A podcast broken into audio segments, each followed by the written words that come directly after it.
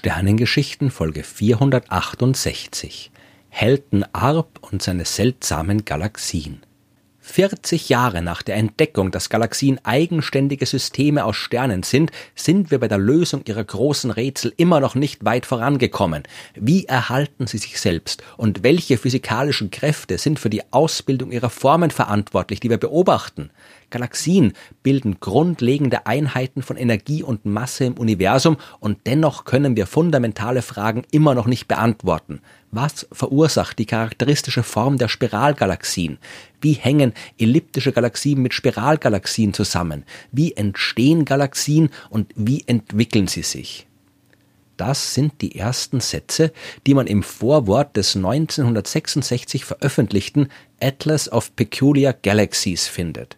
Das heißt auf Deutsch so viel wie Atlas der seltsamen Galaxien und zusammengestellt hat den der amerikanische Astronom Helton Arp, von dem natürlich auch die Sätze aus dem Vorwort stammen und man sollte ein bisschen genauer darüber nachdenken. Wer sich ein bisschen mit Astronomie beschäftigt, der wird natürlich schon von Galaxien gehört haben. Die Milchstraße ist eine Galaxie, eine Ansammlung von ein paar hundert Milliarden Sternen, zu denen auch die Sonne gehört. Die Gravitationskraft all dieser Sterne, des ganzen Gases, das sich dazwischen befindet, der ganzen dunklen Materie, in die die Milchstraße eingebettet ist und die des supermassenreichen schwarzen Lochs im Zentrum, diese gesamte Gravitationskraft also sorgt dafür, dass die Sterne nicht einfach ihren eigenen Weg im Universum gehen, sondern sich zu der enormen Ansammlung zusammengefunden haben, die wir Milchstraße nennen. Von der Erde aus ist es allerdings ein bisschen schwer, das zu erkennen. Wir sitzen ja mittendrin am Himmel können wir, wenn es wirklich dunkel ist, das milchige Band der Milchstraße erkennen. Wir sehen es dort, wo wir in Richtung Zentrum der Milchstraße schauen. Von dem sind wir ja ungefähr 26.000 Lichtjahre entfernt. Wir befinden uns in den Randgebieten der Milchstraße. In erster Näherung hat sie die Form einer großen Scheibe, ungefähr 150.000 Lichtjahre im Durchmesser und ein paar tausend Lichtjahre dick. Wenn wir von unserer Position in den äußeren Bereichen, wenn wir also Richtung außen, oben und unten schauen, dann sehen wir wesentlich weniger Sterne, als wenn wir nach innen, Richtung Zentrum schauen. Dort stehen die Sterne auch viel dichter, dort sind auch viel mehr Sterne und deswegen können wir sie ohne Hilfsmittel auch nicht mehr als einzelne Objekte sehen, sondern eben als dieses typisch milchige helle Band am Himmel. Dass es sich dabei um unzählige einzelne Sterne handelt, das hat man schon gewusst, seit Galileo Galilei zu Beginn des 17. Jahrhunderts das erste Mal ein Teleskop darauf gerichtet hat. Die wirklich wahre Natur der Milchstraße, die war viel schwerer zu entschlüsseln. Als Helton Arp in den 1960er Jahren den Satz 40 Jahre nach der Entdeckung, dass Galaxien eigenständige Systeme aus Sternen sind, geschrieben hat, hat er sich auf die 1920er Jahre bezogen und auf die Arbeit von Edwin Hubble und seinen Kollegen. Davon habe ich ja schon in vergangenen Folgen immer wieder berichtet. Erst mit den Beobachtungen von Hubble hat man einwandfrei nachweisen können, dass die Milchstraße nur ein Sternensystem ist, nur eine Galaxie unter unvorstellbar vielen. Als Helton Arp am 21. März 1927 in New York geboren worden ist, war es gerade einmal vier Jahre her, dass Hubble diese Entdeckung gemacht hat. Und als Arp dann in den 1940er Jahren zu studieren angefangen hat, war diese Entdeckung immer noch frisch. Arp hat zuerst bei Harlow Shapley an der Harvard-Universität studiert und war damit gleich mittendrin in der Erforschung der Galaxien. Shapley war ja einer der beiden Teilnehmer an der großen Debatte, von der ich schon ausführlich in Folge 49 berichtet habe.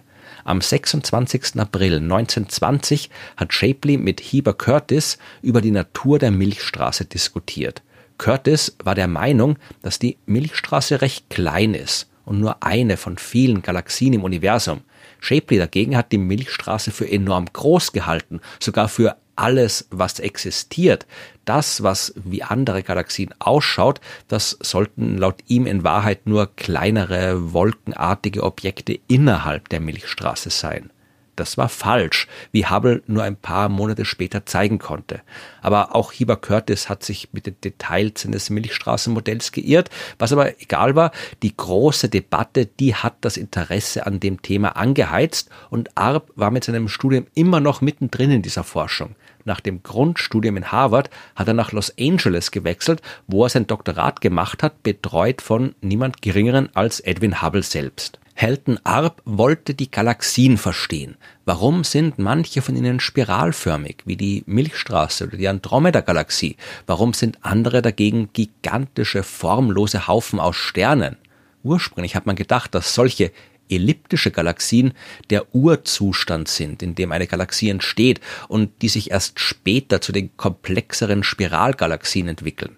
Das hat sich aber ziemlich bald als falsch herausgestellt. Wie es wirklich abläuft, hat man aber immer noch nicht gewusst. Aber man, wie soll man es auch herausfinden? So eine Galaxie ist ein gigantisches Objekt, die existiert für Milliarden von Jahren. Die kann man nicht einfach so erforschen wie zum Beispiel eine Pflanze in der Botanik. Wenn wir eine Galaxie im Labor untersuchen könnten, dann könnten wir sie verformen, stoßen, analysieren, um ihre Eigenschaften herauszufinden hat Arp ebenfalls im Vorwort seines Atlas geschrieben. Aber das geht natürlich nicht. Man kann die Galaxie nicht in ein Labor stecken. Und genau deswegen hat Arp angefangen, sich mit den seltsamen Galaxien zu beschäftigen. Natürlich ist jede Galaxie einzigartig und unterscheidet sich von allen anderen, aber viele lassen sich schon in die groben Überkategorien von elliptischer Galaxie und Spiralgalaxie einsortieren. Viele aber auch nicht. Viele sind seltsam, die sind deformiert, die zeigen komische Strukturen oder andere Auffälligkeiten, die man anderswo nicht sieht. Die sind quasi Experimente, die das Universum mit sich selbst durchführt. Denn irgendwas muss ja dazu geführt haben, dass die Galaxien so seltsam sind. Und wenn wir nur genug von ihnen untersuchen, dann kriegen wir vielleicht auch raus, was das ist und verstehen dann vielleicht auch die allgemeinen Regeln, nach denen Galaxien sich bilden und verändern. Das war die Idee von Helton Arp und genau deswegen hat er in den 1960er Jahren angefangen, möglichst viele Bilder von Galaxien zu sammeln, die irgendwie seltsam ausgeschaut haben. Das Resultat war der Atlas of Peculiar Galaxies, der Atlas der seltsamen Galaxien, der 1966 vom California Institute of Technology veröffentlicht worden ist. Das große Ziel dieses Atlas ist es, eine Anzahl von Beispielen verschiedener Arten von seltsamen Galaxien zu präsentieren. Es bleibt zu hoffen, dass ihre Untersuchung nicht nur die Eigenschaften der Galaxien selbst erklärt, sondern auch physikalische Prozesse offenlegt und zeigt, wie sie in den Galaxien wirken, was schlussendlich zu einem besseren Verständnis des Universums in seiner Gesamtheit führen soll. So hört das Vorwort auf und dann kommt das, worum es wirklich geht. Jede Menge Bilder und Daten seltsamer Galaxien. ARP hat die mit dem 5-Meter-Teleskop der Mount Pallova Sternwarte aufgenommen, die liegt circa 80 Kilometer von San Diego entfernt und war damals das größte Teleskop der Welt. Insgesamt hat ARP 338 Objekte aufgelistet und abgebildet. Und, äh, wie der Titel ja auch erwarten lässt, ist es eine vielfältige Sammlung. ARP hat probiert, die ein bisschen zu gruppieren. Da gibt's zum Beispiel Galaxien mit irregulären Klumpen oder Galaxien mit Ringen oder Galaxien, aus denen Material zu kommen scheint. Sogar Galaxien, die wie ein Integralzeichen aussehen. Es findet sich auch eine große Gruppe von Doppelgalaxien, Doppelgalaxien mit verbundenen Armen zum Beispiel oder Ketten von Galaxien. Jede Menge seltsame Gruppen mit seltsamen Galaxien und ein Blick in den Atlas lohnt sich. Die seltsamen Galaxien, die sind nicht nur seltsam, sondern auch meistens sehr schön. Vielleicht jetzt noch nicht so sehr auf den alten Bildern von Arp, aber die ganzen Objekte, die er damals fotografiert hat, die haben andere Astronominnen und Astronomen in den Jahren danach mit besseren und größeren Teleskopen beobachtet und beeindruckende neue Bilder gemacht. Zu den berühmtesten Objekten gehört zum Beispiel die Whirlpool-Galaxie, Nummer 85 in Arps Katalog. Dabei handelt es sich um eine wirklich höchst prächtige Spiralgalaxie mit sehr ausgeprägten Armen und am Ende eines weit nach außen reichenden Arms sieht man noch so einen kleineren hellen Blob. Nummer 152 in Arps Katalog ist die Galaxie M87, die spätestens im Jahr 2019 wirklich berühmt geworden ist, als man dann dort das erste Bild eines schwarzen Lochs gemacht hat. Das supermassereiche schwarze Loch im Zentrum dieser Galaxie war das erste schwarze Loch, das wirklich abgebildet worden ist. Arp hat davon natürlich nichts gewusst. Er hat die Galaxie aber in den Katalog aufgenommen, weil von dort ein enorm langer Jet hinaus ins All ragt, also eine lange, gerade, helle Struktur. Nummer 244 in seinem Katalog ist das, was wir heute die Antennengalaxien nennen. Auf Arps Aufnahme sieht die Struktur ein bisschen aus wie ein Herz, aus dem links und rechts ein komischer langer Faden wächst. Moderne Bilder, die zeigen ein chaotisches, beeindruckendes Wirrwarr aus hellen Sternen und dunklem Staub. Aber abseits aller Ästhetik hat der Katalog denn seinen Zweck erfüllt? Wissen wir heute besser Bescheid, warum die seltsamen Galaxien so seltsam sind? Ja, wissen wir. Der Katalog war Inspiration und Ausgangspunkt für jede Menge weiterführende Forschung an diesen Galaxien. Und deswegen wissen wir heute, dass die meisten Galaxien deswegen so seltsam sind, weil sie mit anderen Galaxien wechselwirken. Die Antennengalaxien zum Beispiel sind zwei Galaxien, die kollidiert sind und gerade dabei zu verschmelzen. Der kleine helle Blob, der am großen Spiralarm der Whirlpool-Galaxie hängt, ist ebenfalls eine Galaxie, die von der größeren Whirlpool-Galaxie angezogen wird und mit ihr über die Gezeitenkraft in enger Verbindung steht. Die hellen Sterne dort sind deswegen so hell, weil die Gezeitenkraft der kleinen Galaxie die Sternentstehung in der größeren Galaxie anregt. Wir wissen heute, wie wichtig die Wechselwirkung zwischen Galaxien ist, wenn wir das alles verstehen wollen. Elliptische Galaxien zum Beispiel, die sind nicht der Ausgangspunkt der Galaxienentstehung, die sind das, was übrig bleibt, wenn zwei Spiralgalaxien endgültig verschmolzen sind.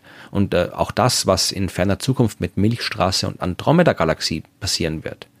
All die komischen Formen und Seltsamkeiten, die Arp beobachtet hat, die sind so gut wie immer auf die Wechselwirkung zwischen Galaxien und die dabei wirkenden Gravitationskräfte zurückzuführen. Der einzige, der das nicht glauben wollte, war tragischerweise Helton Arp selbst. Er hat ganz eigene Vorstellungen davon gehabt, wie das Universum funktioniert. Er hat die Urknalltheorie abgelehnt und nicht daran geglaubt, dass das Universum expandiert. Er war auch der Meinung, dass man Gravitation nicht so beschreiben kann, wie Albert Einstein das getan hat. Und er war fest davon überzeugt, dass die Absonderlichkeiten seiner Galaxien durch Material zustande kommen, das aus den Galaxien rausgeschleudert wird. In einigen Fällen stimmt es sogar, zum Beispiel bei M87 und dem Jet, der da rauskommt. Der entsteht tatsächlich aus heißem Gas, das durch die Gravitationskraft des enormen schwarzen Lochs im Zentrum beschleunigt und aus der Galaxie geschossen wird. Aber bei den meisten Fällen handelt es sich tatsächlich um Galaxien in den verschiedensten Phasen des Wechselwirkens, Verschmelzens und Kollidierens. Arp hat diese Idee die Verschmelzungsmanie genannt und eine Mode, mit der man neuerdings alles erklären will, was mit den Galaxien so passiert.